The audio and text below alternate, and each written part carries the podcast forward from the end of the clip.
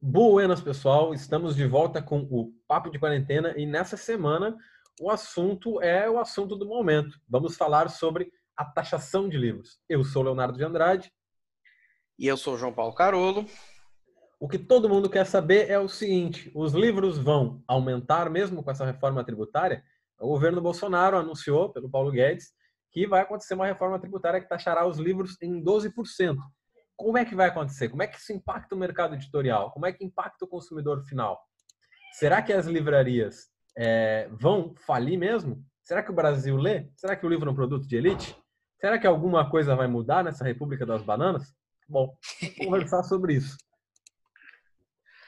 Ah, Léo, eu acho que isso é mais uma pá de cal num setor que já está é, vivendo de crises, né? Sim. Eu sou eu, eu sou mais da área do quadrinho. Eu confesso que eu não ah, que eu não é, consumo tantos livros uh, clássicos, digamos assim, propriamente ditos. Eu sou mais da área do quadrinho. Mas você vê que a própria Panini, que é a maior editora de quadrinhos uh, do Brasil, eles estão com sucessivas crises, problemas uh, de aumento de preço. Então, essa ideia genial do nosso estimado uh, ministro da Economia, Paulo Guedes, de aumentar ainda mais um, todo, toda, toda a carga tributária. Assim, a gente não pode falar exatamente carga tributária, porque livro não tem carga tributária, porque ele é imune. Mas eles estão fazendo uma manobra uh, legal aí para uh, eh, colocar uma contribuição em cima dos livros, porque a gente tem uma diferença entre imposto e contribuição. É, lembrando que eu sou advogado, tudo bem que direito tributário não é tanto a minha área, mas eles estão fazendo uma jogada legal para aumentar, eh, para conseguir embutir uma contribuição em cima dos livros e, e, deixar o imposto ainda como se tivesse isento, né? Como se não tivesse imposto. E é uma coisa problemática, porque é um mercado que está com graves problemas é, financeiros. Haja vista a Saraiva, né? Que, sei lá, acho que talvez seja a maior editora, né? Que você tem no país e eles estão com problemas seríssimos, né? Antes mesmo da pandemia, você já tinha várias lojas da Saraiva fechando e você teve entrada de outras, uh, outras gigantes aí, como a Amazon, e talvez isso tenha ainda botado mais uma pá de cal em cima da Saraiva, de outras livrarias e livrarias grandes e pequenas. Mas é difícil, cara. Se você tiver um aumento de 12% em cima dos livros, isso é um efeito em cascata que vai chegar no consumidor final e vai ser muito mais do que 12%. Com certeza. É, a gente tem que lembrar justamente essa ideia da chegada do consumidor final, que eu acho que é uma análise importante, tá? É, lembrando ao pessoal que eu sou escritor, eu já trabalhei em editora, então eu tenho um conhecimento um pouco aí do meio de como é que funcionam as coisas, né? É, antes da pandemia, o setor livreiro já estava sofrendo duras quedas, como o João falou, o fechamento da Saraiva, o fechamento da Cossack Knife, né? Era uma editora Sim. gigantesca no Brasil, publicava livros é, de...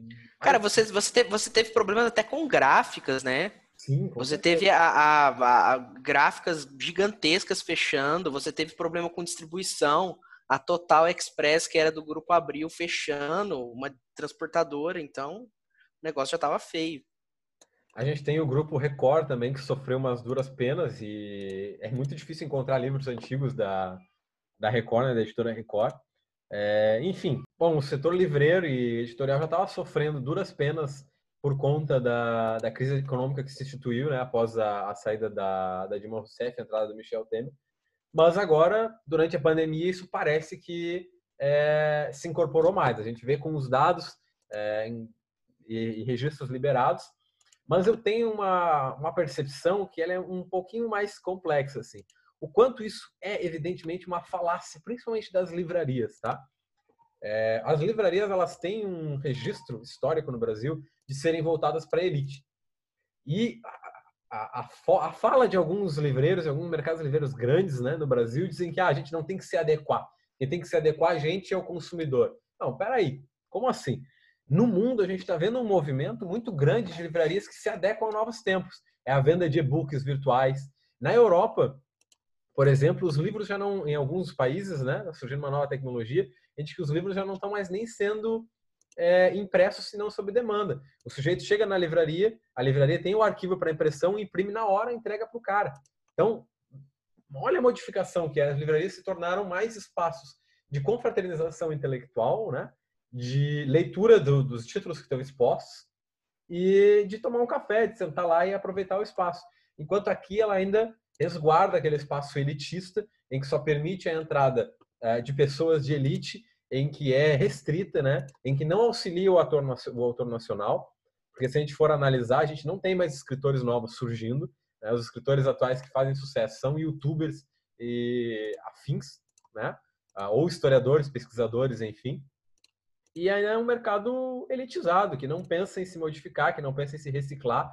Quando surgem novas novas ideias, como aconteceu agora no Rio de Janeiro e em São Paulo, de novas livrarias que tinham novos modelos, os livreiros antigos vêm e criticam, batem em cima, diz que não vai funcionar, que esses jovens aí vão ter que aprender, que uma hora eles vão tomar na cabeça e vão se modificar. Então, será que é uma falácia mesmo? Será que os caras não estão é, só reclamando de barriga cheia lá dessa taxação? Porque eles recebem muito mais que os outros. É, Para quem não sabe, gente, existe uma pirâmide livreira em que é o seguinte: o autor ele recebe 5 a 10%, na maioria dos casos 5%, tá? A editora recebe 30% da, das direitos autorais do livro e a livraria recebe o restante. Então, pô, como é que o, o, o final lá, o livreiro, recebe muito mais que quem fez o livro, quem produziu o livro? Isso é um pensamento absurdo e muito antigo, né? E, é que... Eu acho que é um pensamento que, que vai totalmente contra o mercado atual, né, Léo? Totalmente contra.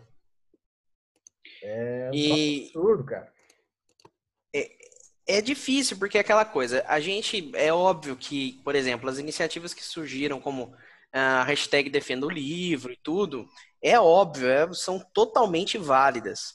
É porque é aquela coisa, esses 12%, eles não vão é, as pessoas estão achando que ah, isso vai aumentar para todo mundo. Não, cara, isso não vai aumentar para todo mundo, isso vai aumentar para o consumidor final. Porque é, na lógica que se trabalha uh, dentro da. Do, dentro de mercado, a lógica de mercado, sempre você, você é repassado para o consumidor final o prejuízo do negócio. É muito difícil que a editora assuma isso ou o próprio autor assuma isso. Quem vai assumir esse custo final é o consumidor. O consumidor que vai ter esse aumento, que provavelmente vai ser maior do que 12%, porque como a gente estava comentando, o autor vai ter isso, a editora, e isso vai repassando a partir do momento que o aumento vai ser muito maior do que somente 12%, que já é um aumento absurdo, né? Um aumento muito grande. E eu acho assim, você tem que você tem que tornar acessível essas coisas. Eu, eu e o Léo, a gente tem livros e tudo, mas cara, é óbvio, é um produto caro, é um hobby caro, mas ao mesmo tempo é um hobby de, de plena cultura, assim, de você tá ampliando seus horizontes.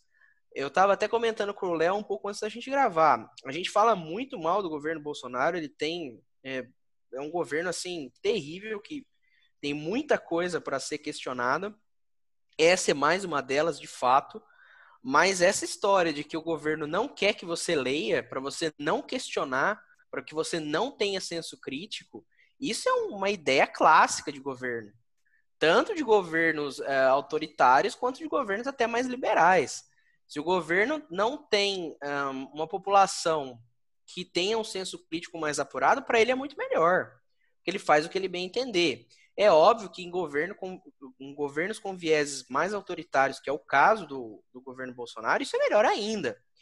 A partir do momento que você dificulta o acesso das pessoas a livros e afins, e você está flexibilizando armas, né, cara? Você vai poder ter uma arma aí na tua casa, um 38. Então, é, é, é assim, é, é de uma ideia, assim, ogra num nível que eu não sei nem que palavra dizer, porque é uma coisa assim abominável, cara. Você dificulta o acesso das pessoas a livros e você está flexibilizando o acesso a armas. Pô, cara, onde é que. Sei lá, nós estamos no Texas, no Velho Oeste, na época do descobrimento uh, do oeste americano, porque é, tá difícil, é, é assim, é complicadíssimo. E você que tem hábito de, de, de, consumir livros, ah, é um produto da elite. Tudo bem, até, até pode ser, até pode ser que seja. Mas a gente tem produtos elitizados, muito, muito mais elitizados, que não tem taxação nenhuma.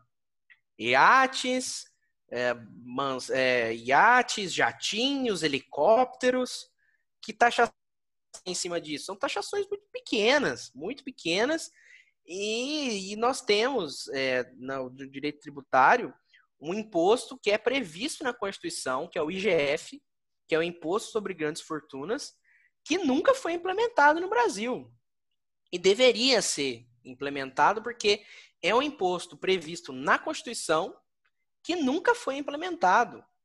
Ah, o pessoal fala: "Ah, não, porque se você implementar um imposto desse, o cara o cara vai fugir do país com o dinheiro dele. Cara, ninguém foge de um país com o seu dinheiro. Você tem que pagar taxas, você tem que fazer um monte de coisa para você é, ter movimentações é, financeiras gigantes disso de, de um país para o outro. Não é tão simples. Mas é aquela coisa, as pessoas que, que fazem essas leis, que pensam essas coisas, elas não estão preocupadas com essas classes menos favorecidas. Para elas, se o cara lê menos, o cara tiver menos senso comum, melhor, cara. Eu tenho total ideia, eu tenho plena convicção de que o governo pensa dessa forma. Principalmente esse governo. Eu tenho plena convicção que eles pensam dessa forma. Não sei se o Léo concorda comigo, mas eu, eu, tenho convicção de que eles pensam assim, sim. Eu penso que o governo uh, vê isso há muito tempo, né? O Brasil tem um histórico militar muito grande, e aí eu não digo, ah, tem por conta da ditadura militar, não a nossa proclamação de república ela é militarizada e sem auxílio do povo. Ela é um golpe, é um golpe é, no Dom Pedro II para remo a remoção do império por um militar cansado, né? um militar que desejava um, uma espécie de mudança, pressionado por outros grupos militares. E sempre foi assim. É, utilizar esse papo de, ah, como o Guedes falou, né, o próprio ministro falou, o livro é um produto elitizado. Ele não cola, cara. Por quê? É, a população brasileira acessa outros produtos que são elitizados. Quantas pessoas de baixa renda e de vulnerabilidade social têm iPhone? Ou Eu ia falar justamente isso. Caros, né? E juntam dinheiro e fazem parcela e né, o tanto lá e andam com, com coisas é, de visão elitista para, num imaginário popular, se tornar mais próximos da, da, da camada elitista, né? A aquisição de bens é, uma, é uma, um pensamento muito antigo da sociologia para se tornar mais próximo. É, isso começa com a produção de ternos, por exemplo, durante a Revolução Industrial, em que a classe trabalhadora podia adquirir ternos e assim ela pareceria mais com a classe é, elitizada. Isso é uma questão muito antiga. Claro que o livro no Brasil tem uma cultura elitista. Por quê? Porque nós somos uma, um país com um histórico de analfabetismo muito grande um histórico de não investimento na educação, não investimento nas letras. E se a gente for analisar, os grandes escritores brasileiros, considerados clássicos, eram todos burgueses, né? eram ricos. Sim. de Assis, José de Alencar. Essa galera era rica, né? vinham de, de famílias ricas. Então, é, isso não mudou, né? A educação ela foi se tornar, foi ter um debate para uma educação pública mesmo só lá nos anos 30, com Enes Teixeira, Escola Nova e tal. E aí se entrou em debate essa questão de dar leitura ao povo. Mas parece que, ao mesmo tempo, a própria camada da elite não lê também. Porque se lesse, e se o livro fosse um artefato de cultura, um artefato valioso na cultura brasileira, a camada de vulnerabilidade social, uh, menos privilegiada, também gostaria de ter livro. Me parece uma coisa antagônica, assim, né? Que na verdade a gente não tem uma cultura do livro. A gente tem uma cultura do livro é, como o argumento que o João trouxe é perfeito, assim, do livro que dogmatiza, do livro que doutrina, ou seja, o livro didático. Né? Exatamente. E é o que a população brasileira mais lê. Infelizmente, porque eu falo assim, muita gente vai ter o primeiro contato com o livro mesmo na escola. É inegável isso. Você na escola, ah, você tem que fazer a prova do livro, um, sei lá, do Camões, do sabe, assim, ao mesmo tempo que é totalmente válido você, convencer, você conhecer os clássicos, é extremamente chato, cara. Principalmente para uma, uma pessoa não iniciada nisso. Eu, eu tenho uma eu penso, eu tenho uma posição assim que sei lá, eu acho que talvez as pessoas na escola deve, é, devessem ter mais liberdade para buscar um livro que as interessasse mais. Eu lembro que na época que eu, igual eu já falei aqui para os ouvintes algumas vezes, eu sempre morei em cidades é, do interior, mas eu me recordo que é, na época que eu morava em Minas, a biblioteca da minha escola era gigantesca, cara. Você tinha muito livro lá e você era totalmente livre para escolher o livro que você quisesse. Eu lembro que minha mãe sempre conta que um dos primeiros livros que eu peguei lá na biblioteca foi sobre mitologia grega. Então, sei lá, você, sim, eu sei lá, eu sempre gostei de Hércules. Então, sei lá, eu fui lá e busquei uma história do Hércules. Eu fui buscar a história do Rei Midas. Então, você precisa ter uma certa liberdade para você buscar coisas que dialoguem mais com, com você. Eu acho que é válido você conhecer os clássicos. Mas sei lá, eu acho que talvez, cara, sei lá, essa molecada deveria ler Harry Potter. Eu, eu, eu, não, eu não acho que isso seja que isso seja. Uh, ah, não, vamos, vamos privilegiar o material nacional. Claro, a gente precisa privilegiar o material nacional, mas ao mesmo tempo você tem que tornar a experiência literária das pessoas mais interessantes. É óbvio que Harry Potter, talvez Harry Potter já é uma coisa até mais antiga, porque é uma coisa dos anos 2000, mas você consegue tornar Harry Potter mais um, mais atrativo para uma criança de 10, 12 anos do que Camões, do que, sei lá, Carlos Drummond de Andrade. É óbvio, esses caras foram importantes, são, assim, mestres da literatura brasileira, mas para uma pessoa não iniciada nisso é muito difícil. Sei lá, é a mesma coisa puxando para a época dos quadrinhos. Sei lá, você pega as primeiras histórias que do, do, Superman. Cara, não é a mesma coisa do que você pegar um quadrinho do Superman de hoje e dar para uma pessoa ler. É diferente, você tem diferença na linguagem, na proposta de história. Então você tem que tornar isso mais atrativo, porque você entrega para uma criança, para um adolescente, uma coisa muito clássica para ler, o cara não vai se interessar por isso, ele vai botar na cabeça, ah, que isso é chato, que ler é chato. Cara, ler não é chato. Ler é uma das coisas mais incríveis que você pode fazer na sua vida. É maravilhoso. Qualquer tipo de leitura, quadrinho, livros clássicos. Mas eu acho que a gente tem um problema sério em relação à proposta de apresentar a leitura tanto para crianças quanto para adolescentes. Não sei se o Léo concorda comigo, o Léo que é professor de história, eu também concordo. deve estar mais por dentro disso. Eu concordo perfeitamente. Né? Na análise educacional, a gente tem um problema gigantesco em como se introduz a leitura para os nossos alunos né, no processo educacional. Bom, eu, ah, no meu histórico de professor, eu trabalhei com desde já pequenos até gente com 70 anos, né, em curso pré-universitário popular. E o que eu escutava direto no pessoal do pré-universitário popular, né, que era bem mais velho já, tinha tido uma outra escolarização, era justamente isso. Ah, ler é chato, professor, ler eu não gosto. Eu não gostava de ler na escola, não tem sentido ler. Como assim não tem sentido ler? É, isso é estranho porque é, é, a mesma coisa quando uma pessoa diz ah, você não pode aprender nada com os livros que a vida não vai ensinar. como assim? Eu estou lendo cultura humana. né? Eu estou adquirindo cultura que não foi, um, não surgiu lá um computador e escreveu aquilo ali. Não foi assim, ah, do nada veio um, uma luz e o cara baixou aquelas ideias. Não, cultura humana é aprendizado, né? É, claro. A pessoa que está escrevendo, por exemplo, sobre a criação de um filho, livros disso, ela está escrevendo sobre seus erros, sobre seus acertos. É óbvio que eu vou aprender com ela. É, então, é, quando os grupos falam assim, eu, a gente tem que refletir nesse processo da escolarização. É essa mania de impor o clássico para o aluno o tempo inteiro. Ah, você tem que ler Machado de Assis, você tem que ler José de Alencar, você tem que ler esses caras porque são clássicos. Pois é, mas esse sujeito ele ainda não está preparado para ler isso. O clássico como o João eloquentemente mencionou, assim, até em quadrinho, precisa de um refinamento. Primeiro eu preciso ler aquilo que faz sentido para mim no momento, para daqui a pouco eu pensar, não, beleza, mas eu vou ler uma coisa mais antiga, quem sabe o que, eu penso sobre isso aqui, né? É, eu sou um fã super declarado do Homem-Aranha, adoro né, o Homem-Aranha, eu sou fanático, assim, desde pequeno pelo Homem-Aranha, é, mas eu comecei, acho, lendo fases um pouco mais antigas, a do McFarlane, principalmente, né? Hoje eu sou, falei já pro João outras vezes que a do Straczynski é para mim é a melhor. Sim. Ler a fase do Stan Lee é clássico, mas é uma linguagem diferente. Eu não posso Totalmente. meu filho naquele Homem-Aranha que o Stan Lee escrevia lá. Ele era para um outro público, uma outra, um outro tempo.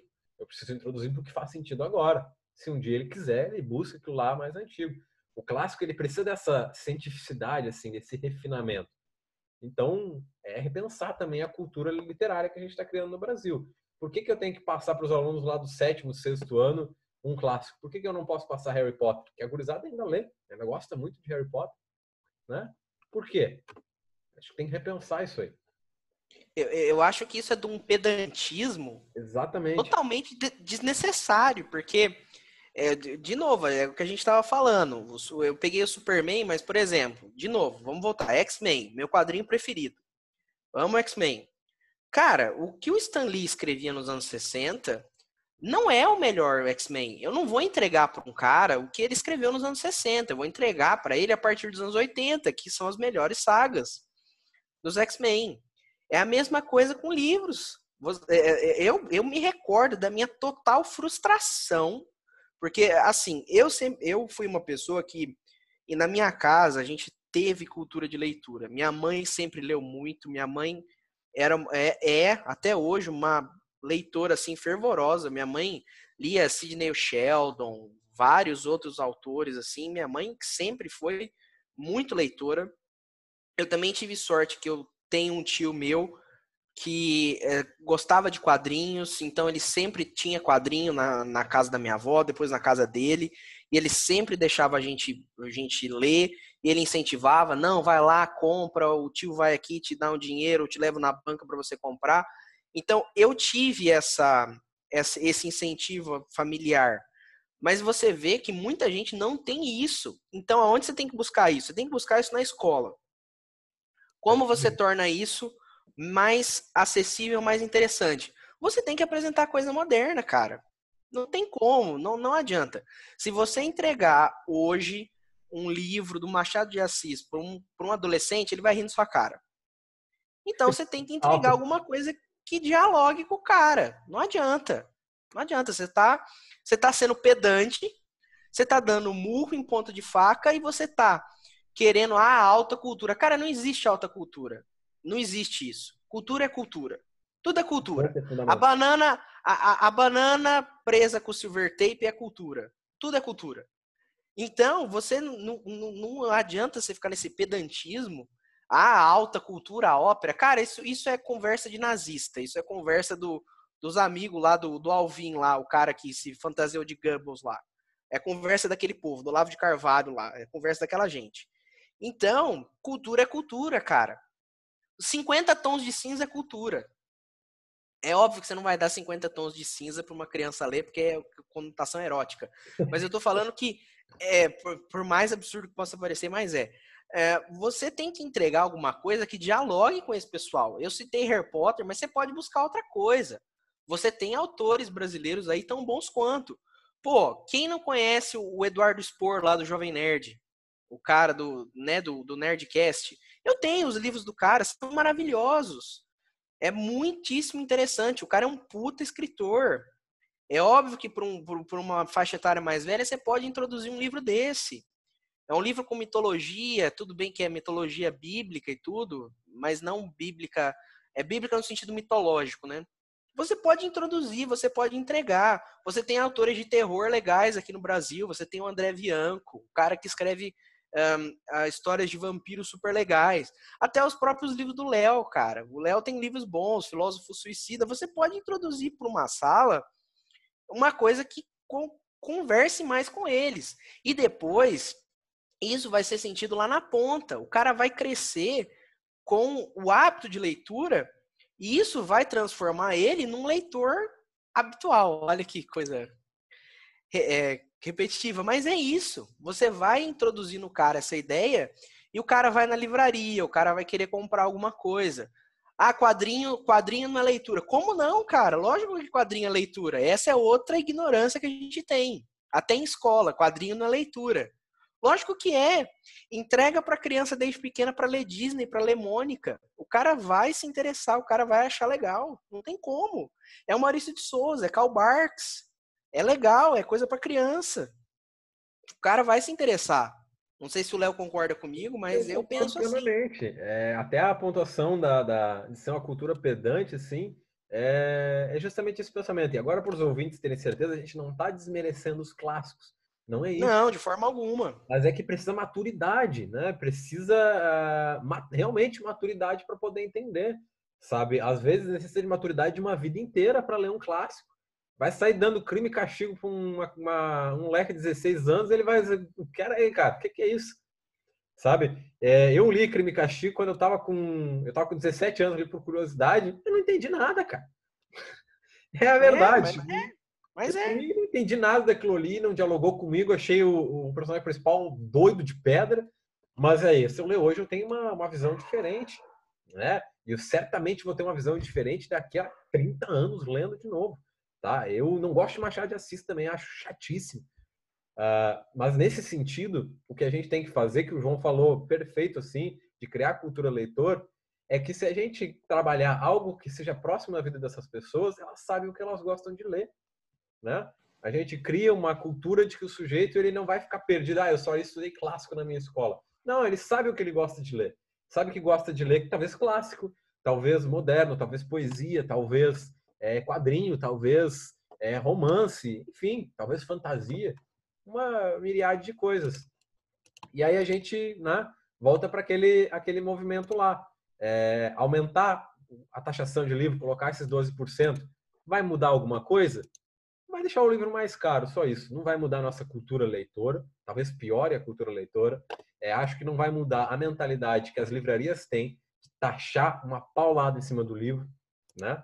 É, porque justamente o fato do livro não ter imposto, é, não ter nenhuma taxação em cima dele, é que permite esse abuso dos 45% a 50% das livrarias em cima do livro, que é desnecessário, a gente sabe disso, porque existem sites que vendem um livro mais barato, tipo Amazon, é, é. Saraiva mesmo, como é que eles fazem isso? Uma taxação mais baixa, né? Então... É óbvio também, também que tem pela questão da tiragem, né? Porque eles compram não sei quantos hum. exemplares, né? Isso também tem, tem que ser levado em conta, né? Quanto maior a tiragem do livro, mais barato, né? Mas os grandes editores e autores famosos que a gente vê por aí já tem uma tiragem alta. Por que, que eles são caros ainda? Né? Por que, que Stephen King é um livro caríssimo, por é. exemplo? É. Ah, pera aí, tem alguma coisa errada nesse, nesse processo aí. É, por que, que os livros do, do Laurentino Gomes, que são muito utilizados é, nas escolas, e isso é maravilhoso, porque ele tem uma, uma forma de escrever muito simplificada sobre história. Por que, que eles ainda estão caros, se é uma tiragem muito grande? Porque as livrarias continuam tocando nos dedos, né? Isso aí tem que... Eu não sou a favor da taxação dos livros, é, me coloco contra essa taxação que está acontecendo. Não eu sou a favor de colocar impostos sobre os livros, mas eu sou a favor de uma regulamentação em cima dessa pirâmide livreira que existe. Isso sim. Eu acho que às vezes isso é um mercado até que ele está se autodevorando, né? Ah. Talvez uma regulamentação um pouco mais uh, transparente e um pouco mais um, eu acho assim, você tem que, você tem que sempre um, priorizar o escritor, o produtor, o cara que está fazendo aquilo e o consumidor final. A livraria, ela é um intermediário. E, em hipótese alguma, ela deveria ser o lado que mais se beneficia com isso. Ela é apenas o intermediário. Então, é apenas, né? Palavra forte, mas ela não é a parte mais importante disso. A parte mais importante ainda é o escritor, aquele o cara que está escrevendo isso, que está fazendo acontecer, e o consumidor final que tem que chegar, que tem que chegar nele. Então, talvez uma regulamentação um pouco mais, um pouco mais que priorizasse o, o escritor fosse melhor, na minha opinião. É óbvio que esses 12% vai impactar todo mundo. Você vai até, eu acho que colocar mais uma pá de cal em cima de um mercado que já está com problemas sérios. Mas nem de longe. Ai, eu, eu, eu me perdi aqui. Nem de longe. Um, ah. É óbvio que isso vai ser mais uma pá de cal num mercado que está com problemas. Mas a gente tem que lutar contra isso, tem que se posicionar contra. Mas eu acho que tem outros problemas dentro do mercado que também precisam ser enfrentados, como essa questão é, das livrarias, como o Léo disse, essa ideia que você tem que mudar, que você tem que criar uma certa cultura em cima do que as pessoas. É, você tem que criar uma cultura de ler, uma cultura em relacionada a isso. E também há uma outra questão que o Paulo Guedes falou: ah, não, o governo vai fornecer os livros para as pessoas. Um, para as pessoas menos favorecidas. Cara, que tipo de livros? É. então, é, que tipo de livros, né? É, que tipo de livros que vão ser fornecidos. Então, Provavelmente o primeiro pacote é o mínimo que você precisa saber para não ser um idiota. É, né? Temos outros aí, né? Então, cara, a gente precisa se posicionar contra isso. É um mercado que está com problemas. E esse é mais um problema que a gente não precisa passar por isso. E é bom também os, os ouvintes entenderem o seguinte: não é apenas os livros que vão ficar mais caros. Você tem toda uma gama de serviços, porque é, é uma contribuição que vai incidir sobre serviços. Então, você tem toda uma gama de serviços que vão ficar mais caras. Você lembrando que o setor de serviços é um dos setores que mais emprega no Brasil. Então, é, eu acho que uma proposta totalmente é, fora de tudo, assim, fora de cogitação, e que um governo que se propõe como liberal, pelo menos em tese, liberal economicamente falando, porque em outras questões a gente sabe que é um governo totalmente retrógrado, é, você tem, e você principalmente que votou nessas pessoas, cobrar de toda a população, mas principalmente quem votou nesse governo. Porque votou nesse governo com a ideia de que era um governo liberal e que não está se mostrando uh, liberal economicamente na prática. Então, acho que as pessoas têm que cobrar, a gente tem que se posicionar contra isso. E eu vou evitar de falar algumas outras coisas aqui, mas quem pegou, quem pegou, pegou. Então, caros ouvintes, esse foi o Papo de Quarentena da semana. É, se você tem opiniões relativas a isso, nos segue lá no Instagram em arroba o Leonardo de Andrade e arroba jpcarolo com K e dois L's. Inicia um diálogo lá com a gente, é, envia mensagem, eu vou abrir uma enquete lá no, no meu Instagram depois de publicar o podcast. E é isso aí, até semana que vem, um aluno, um queijo e um beijo.